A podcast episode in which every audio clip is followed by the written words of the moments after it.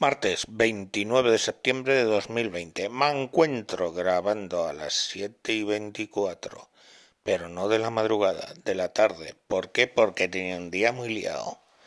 Pero solo hay una noticia hoy, el acuerdo secreto que están tratando de llevar adelante Torra, el ex camino de ex presidente de la Generalitat de Cataluña, con el gobierno. El argumento de Torra es básicamente el siguiente.